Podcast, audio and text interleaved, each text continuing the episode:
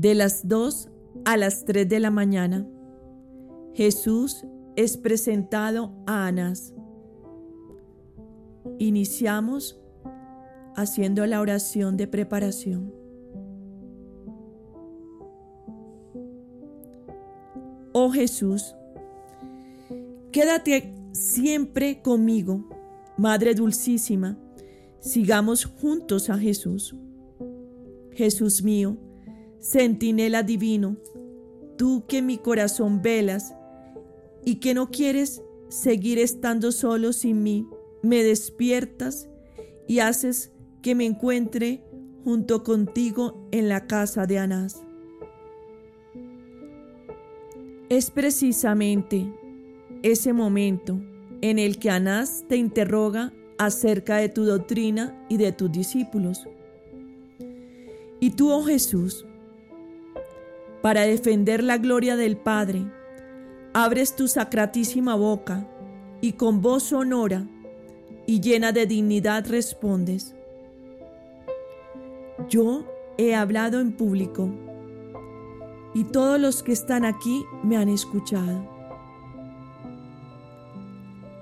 Al oír estas palabras tuyas, llenas de dignidad, todos tiemblan. Pero es tanta la pérfida que un servidor, queriendo honrar a Anás, se acerca a ti y con mano de hierro te da una bofetada tan fuerte que hace que te tambalees, mientras que tu rostro santísimo se pone pálido. Ahora comprendo por qué me has despertado, dulce vida mía. Tenías razón. ¿Quién iba a sostenerte en este momento en que estás por caer? Tus enemigos se ríen a carcajadas satánicamente, silban y aplauden un acto tan injusto, mientras que tú, tambaleándote, no tienes a nadie en quien apoyarte. Jesús mío, te abrazo, más aún quiero hacer un muro con mi ser. Te ofrezco mi mejilla generosamente, dispuesta a soportar cualquier pena por amor a ti. Te compadezco por este ultraje y unido a ti te reparo por la timidez de tantas almas que se desaniman fácilmente, por quienes a causa del miedo no dicen la verdad, por las faltas hacia el respeto que se le debe a los sacerdotes y por todas las faltas que se hacen con las murmuraciones. Pero veo, afligido Jesús mío, que Anás te envía a Caifás. Tus enemigos te empujan por las escaleras para que te caigas.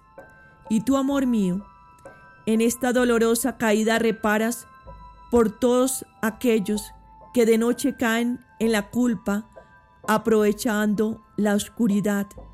Y también llamas a los herejes y a los infieles a la luz de la fe. Yo también quiero seguirte en tus reparaciones y mientras llegas a donde está Caifás, te mando mis suspiros para defenderte de tus enemigos y tú sigue haciéndome centinela mientras duerma y despiértame cuando tenga necesidad de mí. Por eso, dame un beso y bendíceme. Adiós beso tu corazón y en él continúo mi sueño. Reflexiones y prácticas. Cuando Jesús estuvo ante Anás, éste le preguntó acerca de su doctrina y de sus discípulos. Jesús, para glorificar a su Padre, responde lo referente a su doctrina, pero no dice nada de sus discípulos para no faltar a la caridad. Y nosotros, cuando se trata de glorificar a Dios, ¿lo hacemos con intrepidez y valor ¿O más bien nos dejamos vencer por el respeto humano? Debemos decir siempre la verdad aunque sea delante de personas importantes. Cuando hablamos, buscamos siempre hacerlo para gloria de Dios. Soportamos todos con paciencia, así como Jesús, para exaltar la gloria de Dios. Evitamos siempre el hablar mal del prójimo y lo disculpamos si escuchamos que alguien lo hace.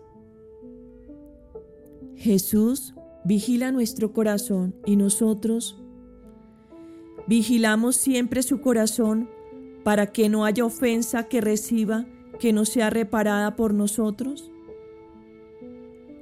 Estamos siempre vigilando sobre nosotros mismos para que cada pensamiento, mirada, palabra y afecto, cada latido de nuestro corazón, cada uno de nuestros deseos, sean todos y cada uno centinelas que se encuentren alrededor de Jesús para que vigilen su corazón y le ofrezcan una reparación por cada ofensa.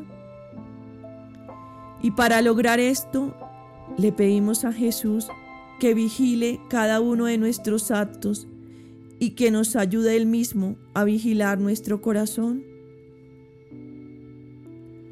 Cuando Jesús nos llama, nos encontramos listos para responder a su llamada. La llamada de Dios puede hacerse sentir de diferentes maneras, con inspiraciones, con la lectura de buenos libros, con el ejemplo.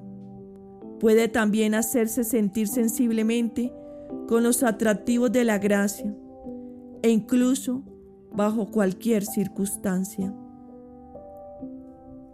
Dulce Jesús mío, que tu voz haga eco siempre en mi corazón y que todo lo que me rodea por dentro y por fuera sea tu voz que continuamente me llama a amarte siempre y que la armonía de tu divina voz me impida escuchar cualquier otra voz que me disipe. Finalizamos haciendo la oración de agradecimiento.